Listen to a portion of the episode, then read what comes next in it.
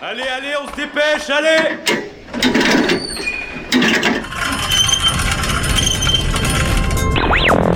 Vie étudiante et associative, c'est la grande voile. Politique, société, Mais y a pas de voile, abruti. Culture. Immersion dans 10 secondes. Et même du sport. Take that out. Four forward. Four forward. Drift into the right level. Tout le monde est à son poste Du lundi au jeudi, le sous-marin, la quasi quotidienne d'infos de Radio Campus Angers. Bonsoir à tous, il est 18h et vous êtes actuellement branchés sur Radio Campus Angers. Nous embarquons à bord du sous-marin pour une heure d'infos et de découvertes locales. Installez-vous au fond de vos sièges, frappez les trois coups et tirez le rideau rouge. Aujourd'hui, le sous-marin se met en mode théâtre. Nous aurons à nos côtés dans le studio pour commencer Michael Erguet, comédien et co-dirigeant de la compagnie des Ongles Noirs, pour nous parler notamment de leur représentation dans l'Ouest avec la pièce Ulysse 21. Au programme également une rencontre avec Benjamin Tudou, Leslie Kevet, comédien de la compagnie Non d'un Bouc, qui présente la très excellente et très pitoyable tragédie de, Julie, de Juliette et Roméo à la maison pour tous, mon plaisir. Suite à ça, Margot, que vous avez pu entendre à l'antenne la semaine dernière, nous a préparé une chronique sur les réadaptations théâtrales. Et pour finir, nous reviendrons sur la seconde immersion au cœur de la nuit de l'orientation avec la CCI dans le cadre d'un- reportage murmure. Ne bougez surtout pas, on commence dans quelques instants sur Radio Campus Angers.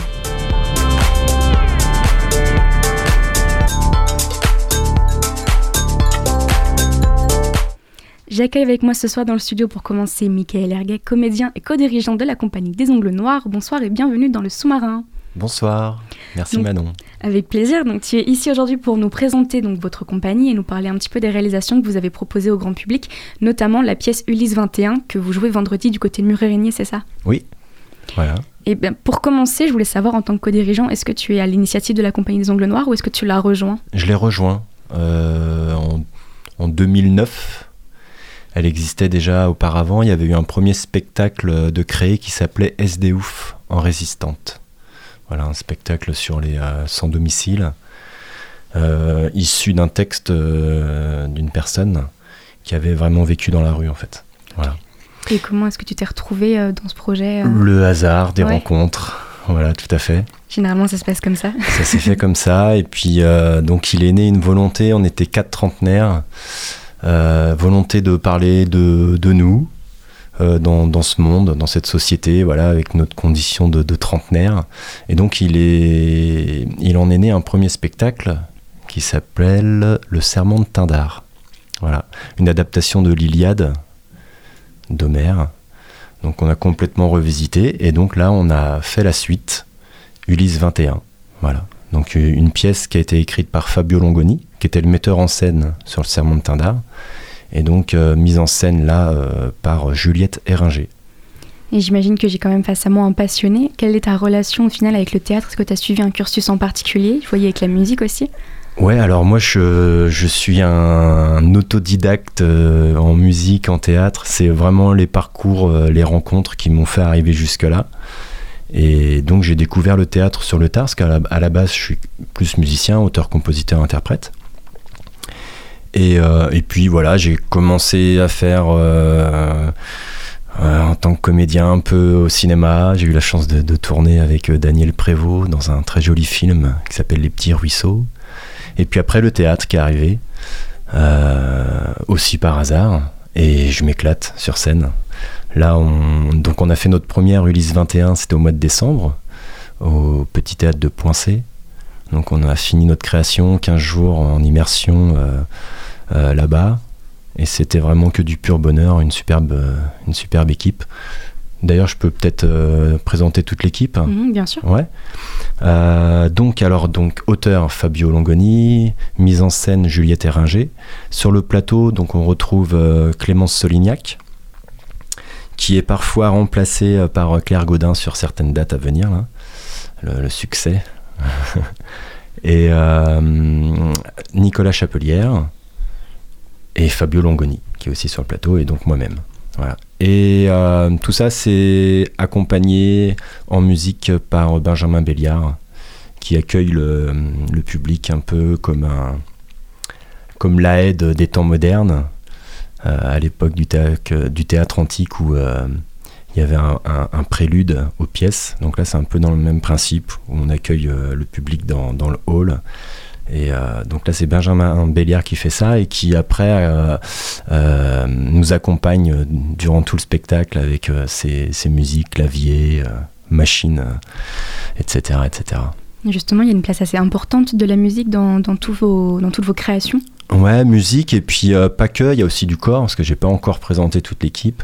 On, on danse on- et on bouge Mm. pas mal aussi. Il y a Lucille Cartreau avec qui on travaille euh, depuis tout le début. euh, le- elle était déjà là sur le sermon de Tindar et euh, donc là elle continue de nous accompagner dans, dans cette création et c'est super. Moi c'est la danse, je l'ai découvert aussi tard. Et euh, c'était une volonté quand on a créé le, serment de Tindar qui est du corps. Et euh, c'était une super belle aventure euh, à partir du moment où on a commencé à bosser avec euh, Lucille. Et donc, euh, voilà, du bonheur. Et je voyais, bah, ça se tourne quand même beaucoup autour de la mythologie notamment. Euh, Est-ce qu'il y a une raison particulière, euh, une volonté qui, vous a, qui, a, poussé la compagnie à se lancer dans cette thématique? Alors, ça, c'est venu vraiment dans la réflexion. euh, donc, pour le coup, je reparle du serment de Tindar, Mhm. parce que c'est venu de là. Euh, donc, c'était voilà, cette volonté de parler de nos, de nos conditions de trentenaire.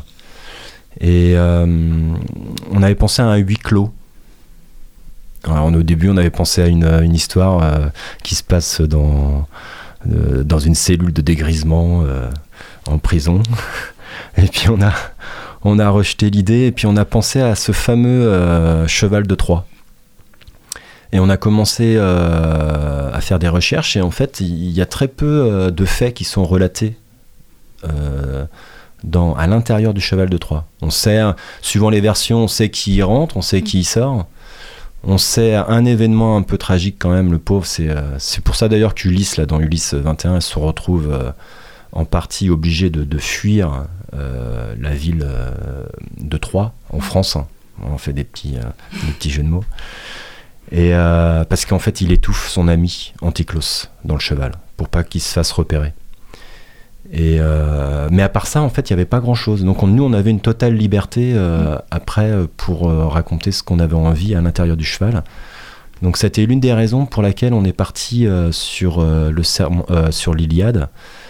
Euh, L'autre raison, c'était l'histoire de ces rois aussi, euh, avec leurs forces, mais aussi leurs faiblesses. Ça, ça nous plaisait bien. Et le fait d'être euh, acteur de nos vies. De dire, ok, on se prend en main, on y va. Et euh, voilà. Donc, on a choisi l'Iliade. On est parti sur un, un texte qui est très sympa à lire, qui est l'Iliade d'Alessandro Barrico.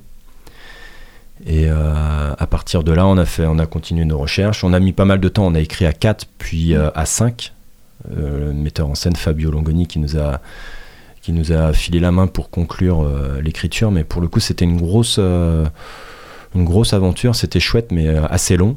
Et pour Ulysse 21, on s'est dit bon, on va simplifier, on va, on va avoir qu'une seule, qu'une seule main à l'écriture, et donc Fabio s'est pro- proposé. Donc c'est lui qui a écrit Ulysse 21. Et je voyais, je voulais faire une petite parenthèse. euh, J'ai remarqué que lorsque vous parlez de la création d'une nouvelle pièce, vous utilisez l'expression se salir les ongles. Donc j'imagine que c'est en rapport avec le nom notamment de, de, de la compagnie. Euh, D'où ça vient un petit peu tout ça? Je trouvais ça rigolo. ouais, ouais. Alors moi, je suis pas au tout tout départ, donc euh, j'ai pas choisi ce nom-là, mais c'est en fait c'est ce, qu'on aime bien en tout cas, c'est le, le fait de gratter, de chercher. Et euh, bah, bah, on peut se salir les ongles si on gratte un peu trop. Et euh, voilà. C'est une, une, une explication un peu rigolote. Moi j'aime bien en tout cas. Ouais. Je trouve ça Bon, intéressant. bah, tant mieux. Et donc justement, vous êtes actuellement euh, au niveau de la création de Ulysse 21 que vous proposez en spectacle. Euh, je voyais donc que c'est une adaptation finale quand même contemporaine. C'est un élément assez clé de, enfin on peut dire ça comme ça, c'est un élément clé de, de la pièce.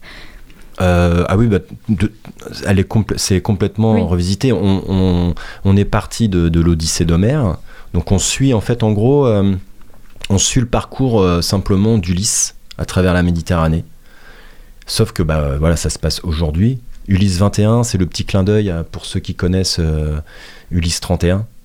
C'est le dessin animé. euh, alors pour certains ça parle, pour euh, peut-être que tu es un peu trop jeune, Manon. C'est possible. J'irai me renseigner, je regarderai quelques Voilà, épisodes. Ulysse 31, c'était un dessin animé. J'ai pas trop regardé non plus moi, à l'é- à l'époque, mais pourtant je suis plus vieux que toi. mais C'était Ulysse euh, au 31e siècle. Et donc là, le petit clin d'œil, Ulysse 21 au 21e siècle. Ok. Voilà. Et euh, je voyais aussi de ce que j'ai pu lire, donc l'idée c'est de le retrouver dans, face à des monstres et des maux de notre société contemporaine. Euh, J'avais vu notamment, euh, il se retrouve à, à lutter contre le trafic de drogue, la cyber, cybersurveillance, le marché de la pornographie, les fake news, la désinformation. C'est des thématiques assez, assez larges et vraiment actuelles pour le coup. Euh, Est-ce que tu sais par hasard, je ne sais pas forcément comment ça s'est fait, mais comment a été fait le choix de ces thématiques et comment elles ont pu être associées aussi aux personnages mythologiques qu'on peut connaître? En fait, dès le départ, euh, sur le serment de on avait, euh, on avait décidé de- d'exclure euh, les dieux, en fait. On voulait pas parler des dieux. C'est pour ça, d'ailleurs, je reviens sur Alessandro euh, Barrico, parce qu'il parle de l'Iliade, donc on retrouve tous les héros, euh, sauf qu'il ne parle pas des dieux. Et donc ça fait une lecture un peu plus simple Mm. que euh, l'Iliade d'Homère avec les chants, machin, tout ça, c'est un peu long. Là, c'est pour le coup, c'est condensé et on, s'intéresse vraiment euh, aux héros qui sont là.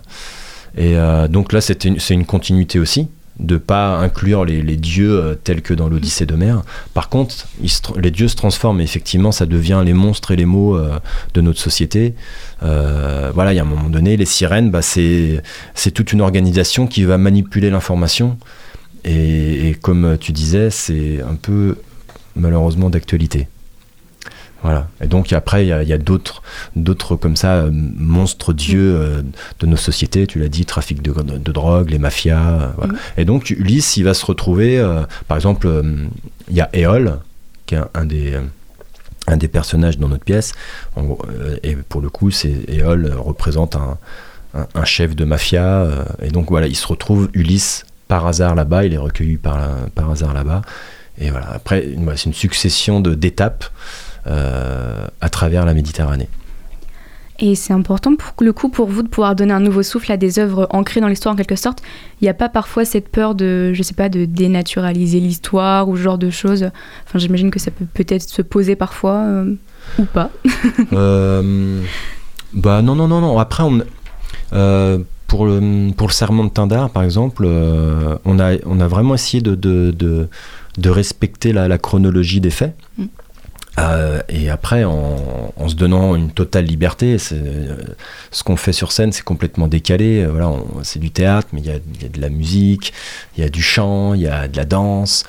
Donc euh, forcément, ça, c'est pas l'image qu'on en a euh, d'une pièce antique, euh, voilà. Mais on, ce qui est sympa, c'est que ça donne un autre regard. Et,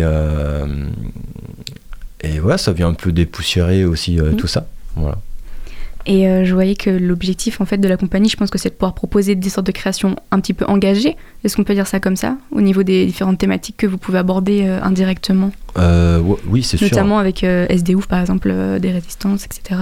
Ouais, ouais, ouais, non, mais oui, oui. Puis on a, on a cette volonté de, de défendre des valeurs qui nous sont chères. Donc, donc voilà, le fait d'être, d'être acteur de nos vies, c'est dit comme ça, ça paraît euh, pas grand chose, mais symboliquement, et si on s'amuse à prendre ce pas-là, ça veut dire beaucoup de choses. Mm. Voilà. Ne pas subir. Et on voyait bah, pour le coup ce que vous disiez, que c'est aussi une suite donc, de, votre, euh, de la première création, donc le serment de Tindar. On peut, j'imagine, quand même venir voir la, la deuxième création sans Mais avoir vu la première. carrément. Carrément, Petite oui, oui. question, on ne sait jamais si Non, des non, personnes oui, se demandent. euh, Il n'y a, pas de souci. Il y a euh, déjà le prologue, ce que je disais tout à l'heure, Mhm. où Benjamin Bé- Béliard fait, fait le prologue. Ça, il permet de, de restituer un petit peu euh, tout ça. Et puis après, euh, il n'y a, y a- il y a pas de souci. euh, On peut, venir, on peut venir voir Ulysse 21 sans, sans avoir vu le serment de Tindar. Il y aura potentiellement une suite pour le coup? Est-ce que l'idée c'est de continuer un petit peu cette suite logique ou euh, Ouais, bah après, il y a l'Inéide. mm, mm. Alors, euh, donc, bah, ça, c'est une autre histoire, mais euh, c'est dans, dans un coin de la tête. Ouais, c'est dans les tuyaux. Ouais. Il faudra revenir à l'occasion pour pouvoir parler à chaque fois de chaque, de chaque Mhm. pièce. Et je me demandais au final quel est ton rôle dans cette pièce? Est-ce que par exemple tu as réussi à t'imprégner facilement du personnage que tu peux. euh, Alors j'ai plusieurs personnages. Ouais. Donc, euh, donc ça, on a, on, a, on a mis cinq semaines à créer le euh, Ulysse 21.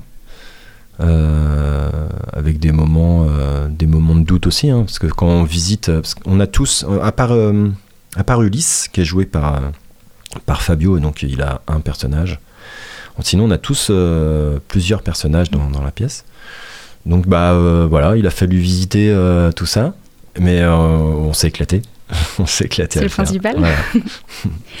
Donc euh, on en parlait aussi un petit peu, vous avez un petit peu d'improvisation dans la pièce, euh, de l'interaction avec le public. Euh, L'idée c'est vraiment de pouvoir faire voyager le public au final le temps de- de- d'une petite heure.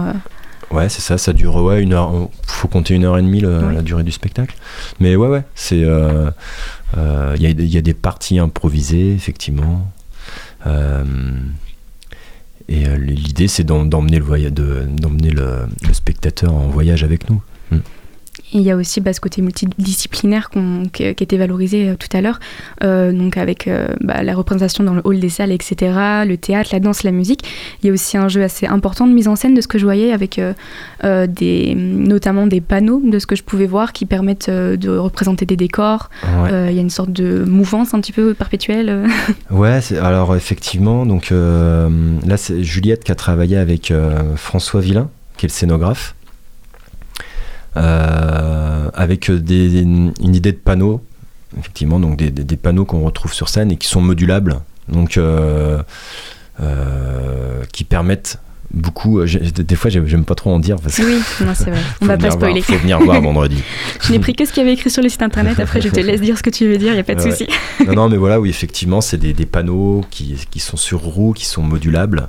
On retrouve aussi des éléments euh, de décor euh, qu'on avait dans, dans le serment de Tindar, un, qui était un élément fort. Un fait. petit clin d'œil. Ouais, c'est un petit clin d'œil, voilà.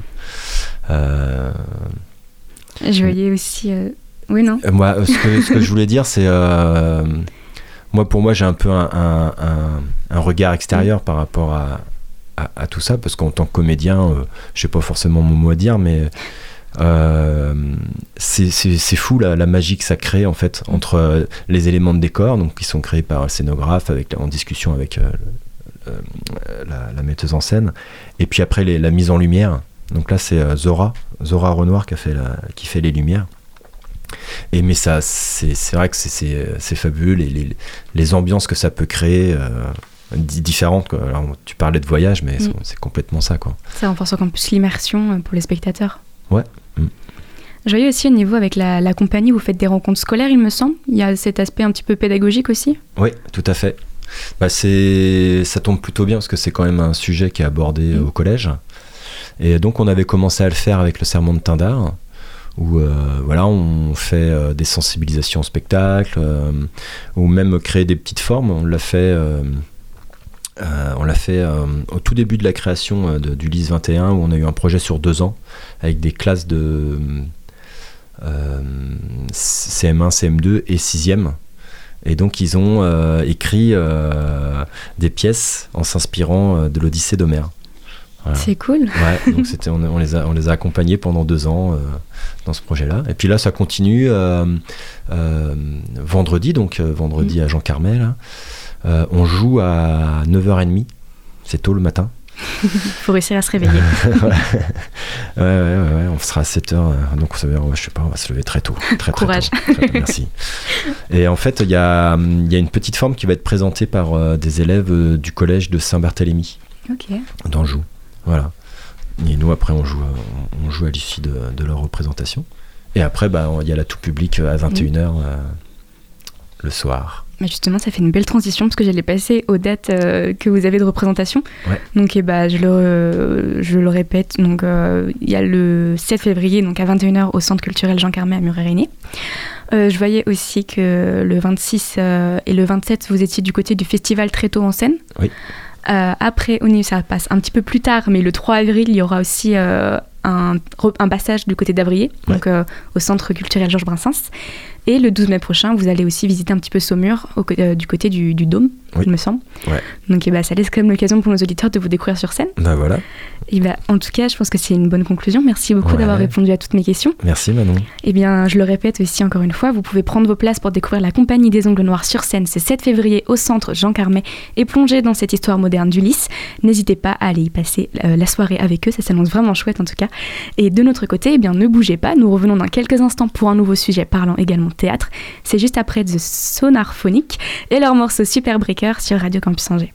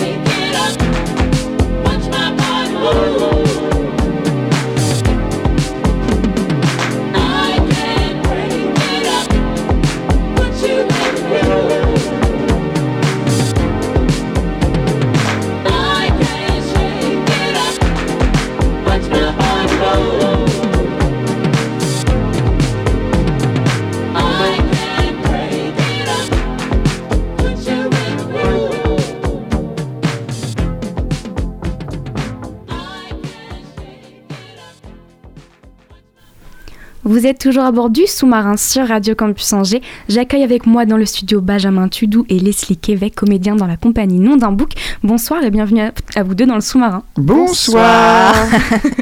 Quelle synchronisation Toujours. C'est On beau. est, on est, on est entraîné.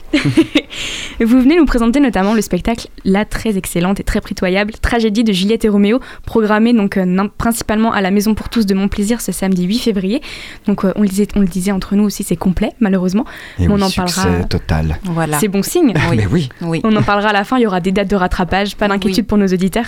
Dans tous les cas, on va quand même donner envie à nos auditeurs de venir vous voir. Euh, je voulais commencer, euh, savoir un petit peu si vous pourriez nous, enfin, vous représenter aujourd'hui la compagnie pardon, Nom d'un bouc. Euh, je voyais que Benjamin, tu en es à l'initiative, il me semble, du projet. Exactement. C'est une compagnie que j'ai créée en avril 2013 euh, parce que, parce que j'a- j'avais déjà eu d'autres compagnies avant, puis j'avais plein de projets, euh, notamment un solo qui s'est monté en 2015 qui s'appelait L'Ambigu. Il y a plein de différents euh, spectacles comme ça dans la compagnie. On intervient aussi à l'hôpital avec le département, on intervient dans plein d'ateliers aussi avec des personnes en situation de handicap, des lycéens, des collégiens, des, des maternelles, des- voilà, de 0 à, à 127 ans et dans tout type de lieux. Et donc voilà, on a 4-5 spectacles qui tournent euh, régulièrement en ce moment. Ça fait une belle, euh, une belle palette quand même. Oui, on essaye, hein. c'est beaucoup de boulot, mais un petit côté couteau, couteau suisse, pardon. euh. c'est ça. Bah, Dans les compagnies de théâtre, on est toujours un peu euh, comédien, metteur en scène, comptable, euh, costumier, intervenant, intervenant, théâtre, euh, ouais, ouais. cuisinier aussi pour Roméo et Juliette. Voilà, fait. C'est formateur. C'est formateur, mais j'étais formé avant. Ah, Mais c'est- en tout cas, c'est passionnant. je remets pas ça en doute. Et pour le coup, Leslie, euh, bah, tu as rejoint le- la compagnie euh, à l'occasion du spectacle ou euh, Euh, alors non, au départ, on devait euh, associer nos deux compagnies. Puis moi, j'ai arrêté la mienne. J'en avais marre de gérer une compagnie, justement, de faire le couteau suisse. Et euh, je voulais juste être le couteau. Voilà. Et euh, donc, euh, on, a, euh, on, a, euh, on a travaillé ensemble, euh, mais sous le nom de, sous la compagnie de, de Benjamin, effectivement. Voilà. Et la pièce, vous l'avez conçue tous les deux? Oui. Oh. Euh, en fait, on, on s'est vu il y a deux ans Oui. maintenant, euh, et on avait commencé à déjà travailler sur un Shakespeare pour un solo Oui. pour Leslie. Et puis, on s'est posé la question, mais à deux, qu'est-ce qu'on aurait envie de monter Oui. Et le duo amène un peu aussi euh, légitimement vers Roméo et Juliette. Et puis, on s'est replongé du coup euh, dans Roméo et Juliette, et c'est là où tu Oui. racontes le début de l'aventure. Voilà. Et, euh, et puis, euh, ce, qui a, ce qui est tr- très bien tombé, c'est qu'en en relisant la pièce, on, on est tombé un petit peu d'accord sur ce qu'on y lisait. Et on n'y lisait pas euh, la euh, plus belle ou la plus grande histoire d'amour. On y lisait tout autre chose. Donc, on, voilà, on va peut-être en parler un Oui. petit peu, quoi. et voilà, donc euh, on s'est dit, mais qu'à cela ne tienne, allons-y, euh, lançons-nous dans l'aventure. Et puis, euh, euh, re- re- voyons cette euh, réadaptons ce, ce comment? Ce texte ce texte ouais Et vous avez suivi tous les deux un cursus en lien avec le théâtre? J'imagine que c'est né d'une passion, faut être passionné pour, euh, pour ça. faut, faut être travailleur pour, euh, pour faire du théâtre. Le métier passion, souvent, enfin moi je, le- je le dis, c'est Mm. souvent beaucoup plus pour les amateurs où- où on a justement on n'a pas toute Mm. cette charge du Mm. travail professionnel. Après, c'est un vrai travail passionnant, mais moi j'enlève le mot passion maintenant dans mon travail. Ouais. C'est un vrai travail Ouais, où on met les, les Ouais. mains dedans et on met les mains dans le cambouis et il faut faire les dossiers de subvention, il faut euh, trouver toutes les stratégies commerciales, etc., etc. Donc c'est un vrai, vrai, vrai, vrai boulot. Et pour le cursus, moi j'ai fait du théâtre amateur, beaucoup, euh, du théâtre de rue, et euh, je fais six mois de conservatoire, Mhm. ce qui est pas beaucoup. Après, beaucoup en travaillant avec les compagnies locales et en me formant, euh, voilà, sur le terrain.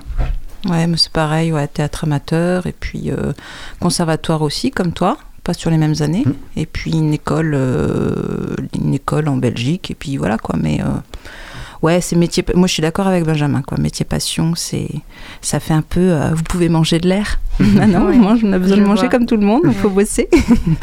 Et euh, oui, oui, c'est ça. Moi, c'est un- je suis un peu pareil. C'est plus, euh, c'est un arti, pas un artisanat, mais euh, faut bosser, ouais. voilà. Et je voyais que la compagnie porte comme symbole, si je dis pas de bêtises, en tout cas la figure du dieu Pan. Oui. Euh, D'où vient un petit peu euh, cette, ces différentes significations qui font écho à la compagnie Super. Une... Alors, euh, si vous avez deux heures, ça va être parfait. On va peut-être restreindre un petit peu. Je vais peut-être passer à la fait, question d'après. Le Dieu Pan. Le premier spectacle que j'ai monté dans cette compagnie, c'était donc L'ambigu de Roland Topor. Roland Topor, qui est un auteur, illustrateur, dessinateur, homme de télé, de cinéma français, qui est, qui est décédé en 98. euh, Téléchat pour ceux qui connaissent. euh, enfin, voilà, il a fait énormément, énormément de choses.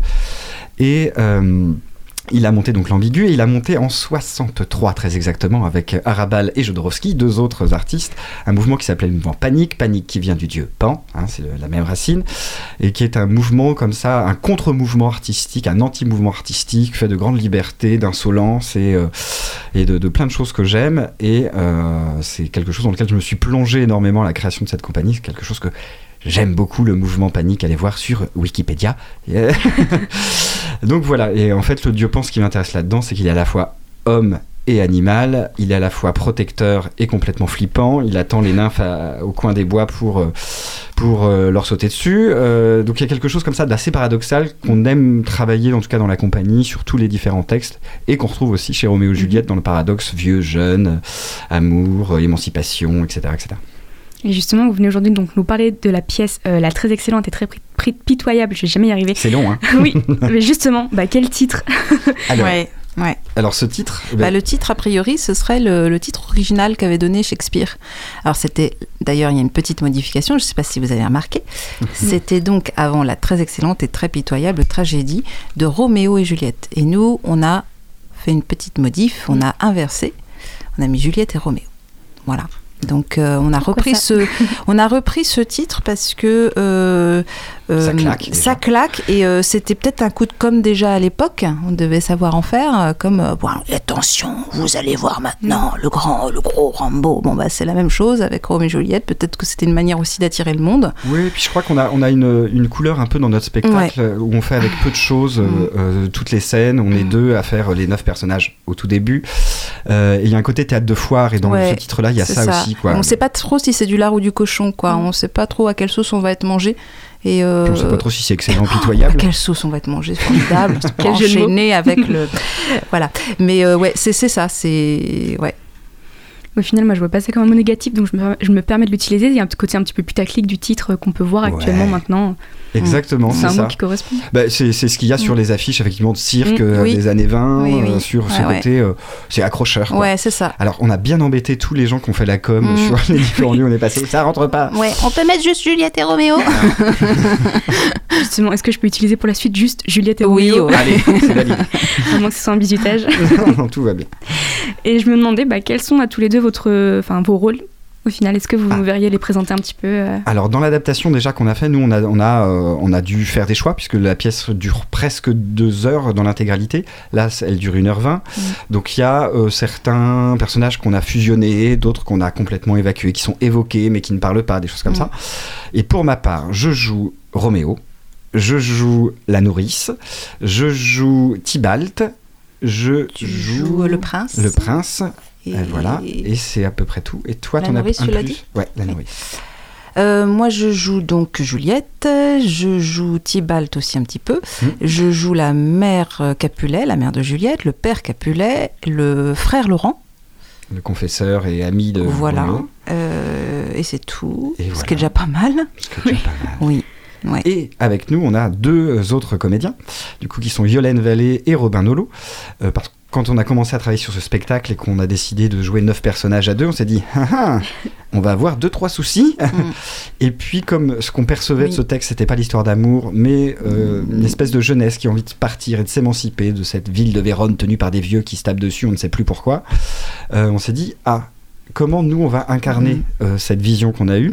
Prenons deux jeunes qui vont être nos accessoiristes, qui vont bouger les décors, nous donner nos... Voilà, ça c'est Mm. un fantasme de vieux comédiens, d'avoir des gens pour... Et donc Yolène et Robin qui ont 21 et 22 ans, euh, 20 et 22 ans, Mm. euh, du coup, sont dans un premier temps, effectivement, nos accessoiristes. Mm. euh, euh, oui, accessoires. voilà, voilà. Ils sont un peu accessoires, on les maltraite un Mm. peu. Et, à un moment donné, les choses vont basculer. Voilà. Ils ne sont pas qu'accessoiristes. Mm. Mais on n'en dit pas plus parce que Oui. sinon on révèle tout. Avez un peu de Ah ouais. suspense. Et c'est pas trop compliqué de, de pouvoir euh, vous imprégner de tous ces personnages totalement différents? Écoutez, non, quand on a du talent comme nous. Je remets pas ça en cause. non, non, mais c'est, c'est, euh, c'est- c'était un défi qu'on avait en, en tout cas envie d'a- d'avoir. Et c'est un truc de comédien, enfin, en tout cas, moi, que je trouve assez plaisant et grisant de. De, ça nous pose des vrais soucis, on doit trouver du coup des vraies trouvailles en fait, comment on passe de l'un à l'autre, comment on en joue deux en même temps. Moi j'ai une scène effectivement où je joue la nourrice et Roméo en même temps, et c'est aussi de la surprise pour les spectateurs pour, euh, pour, pour, pour voir comment ça se passe et est-ce qu'on est crédible. Alors visiblement on a déjà joué un quatre fois, ça marche totalement, mais euh, je- comme on est, on est vraiment dans une forme comme ça très euh, euh, joyeuse, euh, rythmée, qui va très vite. Il y a quelque chose qui se passe assez bien. On a des costumes assez simples. On ne change pas intégralement hein, à chaque personnage, sinon ça dure 3 heures et demie. Donc non, non, il y a un truc très ludique en fait à, à- à vivre en tant- pour nous en tant que comédiens et pour les spectateurs aussi, je crois. Ouais, tout à fait. Ouais, puis c'est c'est quelque chose qu'on a choisi, quoi. On a choisi déjà nos, Nos nos personnages. personnages au départ. On s'est pas dit, euh, voilà, on a. Tous les personnages de femmes pour les Ouais, filles, tous les voilà, personnages tous les- d'hommes. on a vraiment. bah, c'était une question certainement de des personnalités qui nous intéressaient. Après, c'était ah là, on va avoir un problème pour cette scène-là, pour la construire, euh, voilà. Mais euh, ouais, c'est non, c'est pas si enfin c'est pas c'est pas ça qui est le plus compliqué, je trouve. Bon, moi j'avais eu l'habitude déjà avec un spectacle précédent de changer de personnage, donc. euh, c'est jamais finalement c'est c'est une gymnastique une fois qu'on a trouvé un peu son corps une fois Mm. qu'on a trouvé euh, euh, sa voix, son énergie, bah, euh, on on est dans la scène, on est dans l'énergie, hop, on passe à une autre scène, c'est l'autre personnage, c'est une autre énergie, euh, voilà. Donc euh, ça se fait. Et l'idée, c'est d'apporter un souffle moderne, donc j'imagine, à cette œuvre de Shakespeare. Euh, vous trouvez ça important de pouvoir s'offrir la liberté, en quelque sorte, d'adapter des œuvres cultes à notre époque? Je crois, je crois que c'est euh, toujours ce qu'on fait, en fait, même euh, sur le théâtre contemporain. Enfin, en tout cas, il s'agit toujours d'avoir un point de vue. Euh, il s'agit, on ne peut pas monter un, un spectacle sans avoir une idée, un point de vue, une lecture personnelle. Alors là, elle, Mm. est, elle est doublement personnelle, parce qu'on était deux à construire. Ou en tout cas qu'elle apporte des questions, des questionnements. Moi, c'est sur, sur Roméo, voilà, sur Roméo et Juliette, il y a toujours, euh, peut-être chez Shakespeare aussi notamment, il y a toujours le doute. Est-ce que, euh, est-ce qu'on n'est pas même allé trop loin? Est-ce que c'est vraiment juste? Et puis en fait, bah, nous on a lu ça, on a lu ça. Il y a ça, il y a cette parole-là qui dit ça, qui rappelle ça. Donc du coup, oui, on met le focus là-dessus, mais euh, parce que ça amène ce- ces questions-là. Et de toute façon, oui, elles sont liées à notre époque. C'est-à-dire que là, euh, je je pense notamment à la condition féminine, euh, sur, le, sur le rôle de Juliette. Euh, je ne sais pas s'il y a 200 ou 300 ans, on y aurait fait euh, plus attention que ça. Il y a peut-être même 50 ans, je ne sais pas. Et là, on, bah, on se focalise un petit peu plus dessus. Et, et puis voilà, c'est pas une potiche, Juliette. Donc, en tout cas, on n'en fait pas une potiche. Roméo un peu plus. mais- Voilà, quelque part. Roméo un petit peu plus potiche. Oui, c'est vrai. en tout cas, dans, dans- dans- dans la lecture du texte, j'encourage tout le monde à relire. Nous, on a travaillé Ouais. sur quatre traductions Ouais. différentes.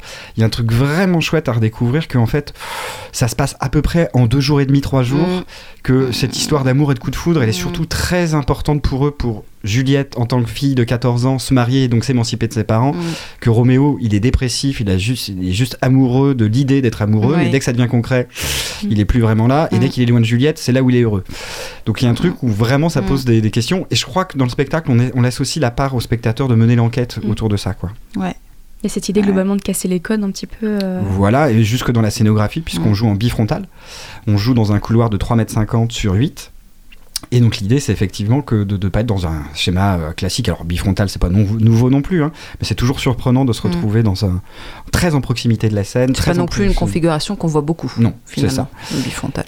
Et puis avec en plus la spécificité, euh, puisqu'on travaille, euh, enfin on a décidé en fait de manger avec Mm. une vingtaine de spectateurs avant le spectacle, à chaque représentation, euh, puisque on part aussi un petit peu de cette idée de repas de famille où ça se tape un peu dessus entre les vieux et les jeunes, Mm. entre nos accessoiristes et, et Voilà. nous-mêmes. Et donc on mange avec les gens, ils sont à présent avec nous sur scène pour les premières scènes, les autres spectateurs sont placés en spectateurs de part et d'autre de la scène, et puis à un moment donné ils retrouvent leur place de spectateur, mais on reste très en proximité d'eux. Il y a un côté très immersif que vous avez voulu mettre en place. Je crois que tous les deux, on, a- on, a- Mm. on aime un, un théâtre de l'intime. euh, Ouais. Que euh, euh, voilà, je serais pas, je saurais pas aller travailler à Amphithéâtre 4000 pour faire un spectacle. Moi, il y a beaucoup trop de monde. Ouais, je crois J'ai ouais. besoin de voir les spectateurs. puis J'ai Mm. besoin que les spectateurs, ils, ils nous voient suer, euh, euh, les émotions, qu'ils voient la lèvre trembler quand il y a besoin. Je crois que le théâtre, pour en tout cas le mien, se situe vraiment là, quoi. Ça rend ça plus Ouais. humain. Oui, c'est ça, mais c'est pareil, j'aime bien euh, l'idée de qu'on qu'on partage et que du coup, euh, si on est tout près, on partage un petit peu plus euh, euh, les choses, quoi, et de retrouver aussi les gens après. Euh, le théâtre un peu anonyme, on a joué, bon c'est bon, et puis on croise pas les gens, mais je- c'est froid, je trouve ça assez froid. Et c'est assez drôle pour les gens qui mangent avec nous de se retrouver Mhm. effectivement sur scène, Oui. euh, sous les lumières, avec les gens autour d'eux. Mhm. il y a un truc vraiment très convivial, quoi. Je voyais que donc vous abordez principalement la place de la liberté à travers ce spectacle. Oui, les, en tout cas, L'émancipation. euh, l'émancipation, ouais, c'est ça, c'est... De euh, la jeunesse, voilà. de, de la femme Ouais. aussi. Enfin, Ouais. Voilà, l'émancipation Ouais. jusqu'à chez Roméo et Juliette. Je vais trahir quelque chose, peut-être pour ceux qui n'ont pas connaissent pas la fin. Bouchez vos oreilles. Jusqu'à, je vais divulgacher, jusqu'à la mort. La mort. Petit spoil. Mais Shakespeare spoil. se spoil tout seul, puisqu'on a toujours des prologues chez Shakespeare qui annoncent Mm. en fait ce qui va se passer. Puis, Premier truc, il dit qu'ils vont mourir à la Voilà, fin. Ils vont mourir, phrases. donc euh, vous n'avez pas de surprise. euh, voilà. Ouais. On n'acceptera aucune plainte pour le coup. Euh, Mais de toute façon, Shakespeare, il parle déjà de ça dans Roméo et Juliette. Il parle de cette euh, liberté, alors qu'il, voilà, que certains pensent, trouvent, Roméo et Juliette trouvent leur liberté dans la mort, puisqu'ils ne la trouvent pas en étant vivants, en étant euh, encerclés en, dans, euh, et enfermés dans les conflits des familles. Donc, euh, de toute façon, euh, on est dedans, quoi. Voilà. Et je- vous aviez parlé tout à l'heure que vous avez déjà fait des représentations. Vous avez pu avoir des retours? C'était positif, ça, on a, ça motive on a, on a été au théâtre du Champ de Bataille sur Trois jours. première. Donc ça, c'était au mois d'octobre. C'est ça. Et puis nous avons joué euh, hors département, à côté du Mans, à Sargé-les-Le-Mans. Et euh, oui, on a eu quand même de très bons, euh, bah, très bons retours sur des premières. une ouais. vraie surprise des gens de qui on a tous dans la tête Ouais. en fait un peu un bout de Roméo et Juliette, euh, la scène du balcon qu'on voit dans toutes les séries américaines ou dès qu'il y a un- une proposition théâtrale à faire et euh, ils sont tous super étonnés de redécouvrir euh, ce, ce texte avec euh, on oublie par exemple que Roméo est d'abord amoureux de Rosaline, il y Voilà, a d'abord une première amoureuse avant Mhm. Juliette. Euh, Enfin voilà, il y a plein d'éléments comme ça. Et puis on retrouve aussi les, les, les ados, parce que peut-être qu'on oublie aussi parfois que Roméo et Juliette n'ont que 14 et 16 ans. Et euh, il y a des trucs où quand même, ah ouais, on voit bien les ados, quoi. C'est euh, Mm. et euh, bon, bah, je sais plus, il y avait autre chose. je voulais dire, voilà. Et voyais pour revenir un petit peu aussi aux différents projets de la compagnie. Donc, euh, vous en avez parlé indirectement tout à l'heure. Il y a le projet Les Hommes de Papier. Donc, euh, l'objectif, c'est d'intervenir euh, au chevet des patients du secteur neurologique vasculaire du CHU. Exactement, c'est la troisième année qu'on fait ça en lien avec le département et donc euh, l'équipe de l'hôpital, qui a un vrai, euh, un vrai plaisir. Euh, en fait, c'est assez drôle à faire, euh, malgré qu'on soit dans un cercueil, un, un cercueil, super, un secteur de neurologie vasculaire, donc des gens qui postent c'est le moment où tout le monde a un normalement. Mais du coup, c'est, c'est, c'est, on est vraiment 5 minutes dans la chambre des patients, à- avec des personnages muets, euh, avec des propositions autour de l'origami et de la- du chuchotage à l'oreille, du coup, des gens, des, des spectateurs, hein, qui nous, c'est pas, pour nous, c'est pas des patients, c'est des spectateurs. Et, euh, et on, dit, on le fait, une, euh, on le fait, on le fait, on le fait six fois dans l'année. D'accord. Et c'est vraiment un truc assez chouette. Je voyais qu'il y avait d'autres petits projets, enfin, petits façon de parler. Mmh. Euh, le F-Prod, avec la création animation de soirées à destination des mairies, des entrepreneurs locaux, pour pouvoir permettre des rencontres et de l'échange. C'est un autre euh, côté Ça, assez on l'a fait différent. du coup à la demande de la ville de Mur-et-Régnier. On a créé du coup avec euh, Anne-Claude Romary, qui est aussi dans Roméo et Juliette, euh, qui s'occupe de la musique, qui a créé toutes les musiques du spectacle et qui est avec nous qui pour faire euh, la technique. On a créé effectivement deux personnages de- de- d'entreprises de, com complètement pétés de la caisse et qui sont là pour permettre aux gens de se rencontrer. Ok, je voyais aussi qu'il y avait un. bah, je vous lance au final sur vos propres sujets, mais le MC de rue, maître. Alors ça, c'est un personnage que j'ai créé aussi de Majorette à barbe, oui, qui est en fait maître de cérémonie euh, pour des festivals, des événements, euh, voilà, qui est, qui est un personnage un peu mal luné, qui parle fort dans son mégaphone et qui est la première majorette à barbe de France, en rue souvent. Après, je voyais qu'il y avait aussi des ateliers de pratique théâtrale, de la médiation artistique, des accompagnements au projet, des formations à la communication, etc. Ça Exactement. laisse assez large, comme on le disait tout à l'heure, côté couteau suisse. Exactement. Et vous avez aussi fait d'autres créations, il me semble, parce qu'il y en a certaines qui ressortent. euh, Oui, là, on va jouer pour très tôt en scène, du coup, au château du Plessis-Massé, une création jeune public qui s'appelle Affable, autour des, des fables. Alors, pas que de La Fontaine, parce que La Fontaine Mm. a beaucoup pompé euh, chez les auteurs grecs aussi, où on détourne et on dynamite euh, les fables euh, et les morales. Donc, ça, c'est un jeune public qui va jouer cinq fois, du coup, au château du Plessis-Massé. Euh, voilà. Pour l'instant, l'ambigu ne tourne pas. C'est un spectacle qui a eu un grand succès, qu'on a été joué jusqu'en Italie, mais qui, pour l'instant, n'a pas n'a pas encore trouvé d'autres lieux pour jouer. Et puis, on a une lecture qu'on fait chez les particuliers, dans les bars, dans les bibliothèques, un peu dans tous les endroits qui veulent bien nous accueillir, autour de l'univers des bars, qui s'appelle Baratin, avec Elisabeth Paul. Ok, et bah en tout cas, euh, je pense qu'on peut aussi maintenant citer les dates euh, pour retrouver le, spectacle de Je Juliette et juste aussi que la mise en scène, nous on a, on a été à l'écriture, la, la mise en scène c'est Jacques Gouin qui, euh, qui l'a fait, C'est important de le préciser. Voilà. pour citer tout le monde. Bien sûr. Et euh, donc, euh, bah voilà, donc euh, comme on le disait, donc euh, euh, le 8 février c'est complet, malheureusement à mon plaisir.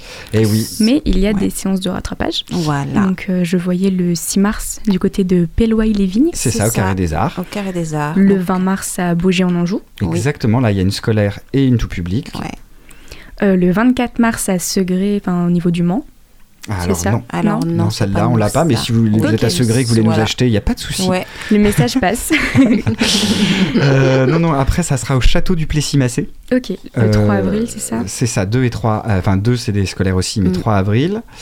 Et, Et- puis, et puis, et puis, c'est c'est tout. Après, on va, se, on va se faire une tentative au mois d'août dans un lieu patrimonial en extérieur, au- sur l'île de Ré, au Fort Lapré. Euh, et ça, ça sera fin août, on est en train Mm. de l'organiser, on ne sait pas. Et l'année prochaine, à Muret-Régnier, au Centre culturel Jean Carmet. Et ça sera en février, si je ne 2021, m'abuse. ouais. ouais. Février Ouais. 2021. Et bah en tout cas, je vous souhaite que tout ça fonctionne. Bah oui, merci, beaucoup d'avoir répondu à mes questions ce soir. Bah, merci aussi beaucoup. Et bah dans tous les cas, pour tous nos, pour tous nos auditeurs, les dates ont été données. N'hésitez pas à aller plonger au milieu de cette euh, nouvelle version de Juliette et Roméo pour le coup. Euh, c'est accessible dès 11 ans, euh, généralement, c'est c'est tout public. Euh, et n'hésitez pas à prendre vos places parce que ça a l'air de partir assez vite dans tous les cas. Oui, et puis allez, allez retrouvez-nous sur le Facebook, sur l'Instagram de la compagnie et sur le site internet de la compagnie. Vous aurez toutes les infos.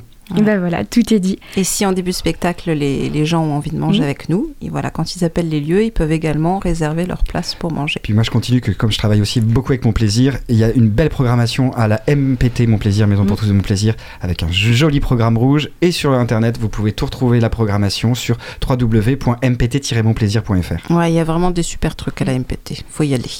Et bah merci beaucoup pour tout ça. Et euh, en attendant, eh bien, il est temps pour nous d'écouter la chanson I Feel Fine de Tina. Et on se retrouve juste après avec une chronique de Margot sur les adaptations modernes de pièces de théâtre culte sur Radio Campus Angers.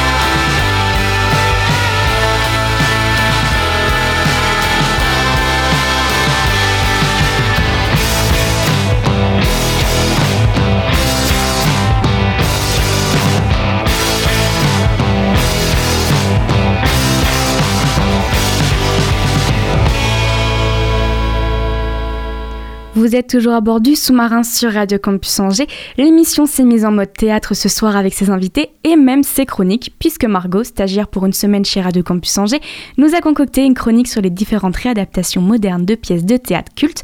Je vous laisse découvrir tout ça et on se retrouve juste après. Vous venez d'entendre une interview de Benjamin Tudou à propos de leur prochaine pièce de théâtre, Roméo et Juliette. Comme vous devez le savoir, cette pièce ne date pas d'hier mais remonte à des temps ancestraux. L'ère de William Shakespeare, le XVIe siècle. À présent, beaucoup de dramaturges ont choisi d'adapter certains classiques à notre époque. Nous allons découvrir comment se manifestent ces réadaptations et quel est leur but. L'objectif reprendre l'histoire principale d'un classique comme par exemple Le Misanthrope de Molière, mais modifier certains aspects de la pièce, décors, acteurs, façon de parler, mode de vie, etc. Ces aspects sont remaniés afin de les rendre plus modernes. Quelques exemples. Le jeu de l'amour et du hasard, écrit par Marivaux au XVIIe siècle, refait son apparition en 2017, avec des actes hauts en couleur, des musiques contemporaines comme les Beatles ou encore David Bowie un élan de jeunesse pour du théâtre datant de plus de 300 ans. Une autre manière de réadapter des classiques a été trouvée par Chloé Dabert pour la pièce Iphigénie de Racine. Afin d'attirer les spectateurs, cette dramaturge a fait un choix audacieux. Réutiliser des événements du XVIIe siècle pour évoquer des sujets actuels comme la guerre ou encore le courage. Mais réécrire une pièce n'est pas sans difficulté. La langue est notamment un problème rencontré par les auteurs. À l'époque, le vocabulaire était très différent. La plupart des pièces étaient écrites en vers, donc avec des rimes. Dans sa réadaptation d'Iphigénie, Chloé Dabert voulait conserver les rimes tout en remplaçant le vocabulaire du XVIIe siècle par du langage actuel. Un défi ambitieux. Cet élan de renouveau dans le théâtre provoque des avis divergents. Certains n'y voient pas d'intérêt. Quelle idée de transformer des chefs-d'œuvre en pièces modernes alors qu'ils sont déjà mondialement reconnus? D'autres pensent que c'est une manière de donner un nouveau souffle au théâtre. Et pourquoi pas d'attirer de nouveaux acteurs et spectateurs. La réadaptation théâtrale peut aussi être un moyen de transmettre des idées. Toutes les pièces de théâtre ont comme objectif de transmettre un message. La liberté d'aimer dans Roméo et Juliette, les faiblesses humaines dans Le Misanthrope. Mon avis est que les dramaturges d'aujourd'hui ont repris des textes classiques connus pour exprimer leurs idées. Un autre moyen de communication alors que l'ère de l'informatique et des médias est en pleine apogée. Merci beaucoup à Margot pour cette chronique qui rentre parfaitement dans le thème de la soirée. En attendant, il est le temps pour nous de partir sur un reportage murmure, votre guide sonore des territoires. Quentin vous a présenté hier une rencontre avec des professionnels présents sur l'événement de la CCI à la nuit de l'orientation et des échanges avec quelques adultes et parents. Ce soir, il est temps de découvrir le second avec de nouveaux professionnels et le point de vue des adultes. 132 avenue de Lâtre de Tassigny, centre Pierre Cointreau à Angers. Rendez-vous à la nuit de l'orientation.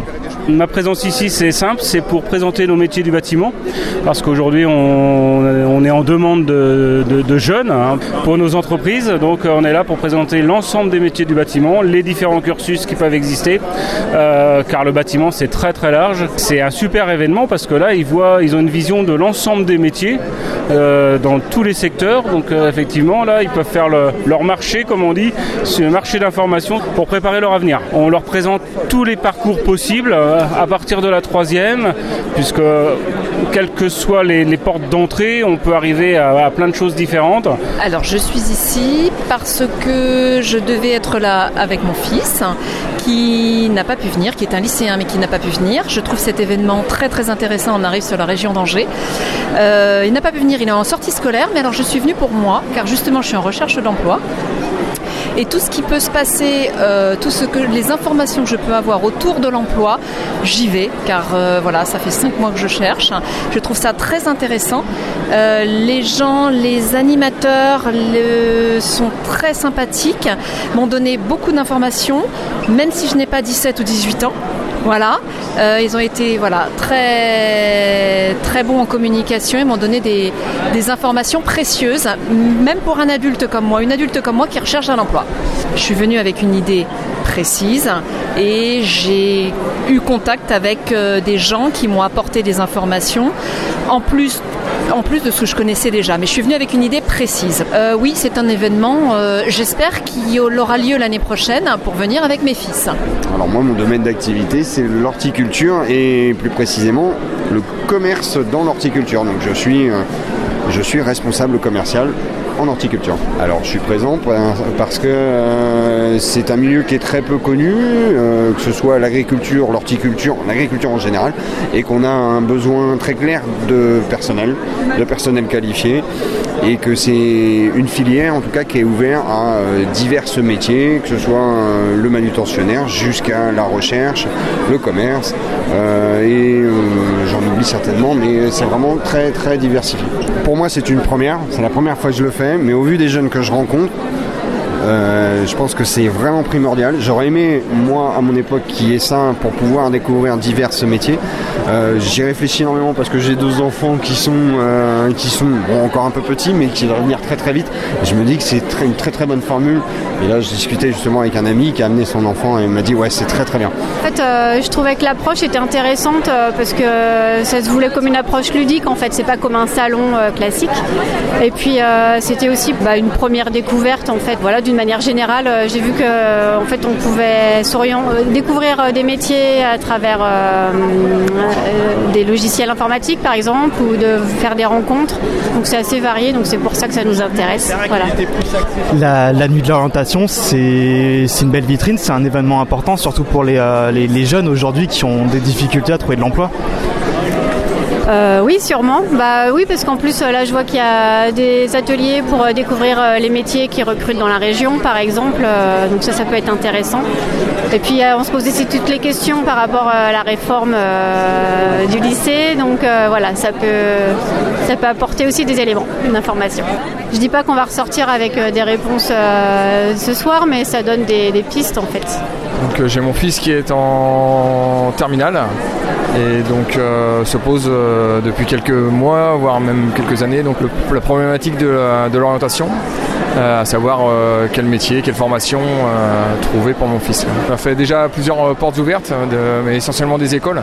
Et là, on a l'opportunité d'échanger avec des pros, des professionnels, donc qui nous partagent leur, leur formation, ce qu'ils ont fait avant. Donc, non, c'est très bénéfique. C'est assez compliqué aussi en ce moment pour les jeunes de trouver leur voix le plus tôt possible. C'est super compliqué, on entend des, stats euh, assez dingues comme euh, dans 10 ans, 85% euh, des métiers n'existent pas aujourd'hui, donc aujourd'hui voilà, on est dans cette expectative et ouais, c'est très compliqué. 19h approche, c'est une fin d'émission, c'est le moment pour le sous-marin de remonter à la surface. Vous pourrez comme d'habitude retrouver cette émission en podcast sur notre site radiocampusangers.com dans la rubrique Le sous-marin. N'hésitez pas également à découvrir les différents reportages immersifs sur le site internet murmure.org et les différentes plateformes de streaming. Et de mon côté, je vous donne rendez-vous demain de 19h à 20h. Et d'ici là, bonne soirée à tous sur le 103 FM.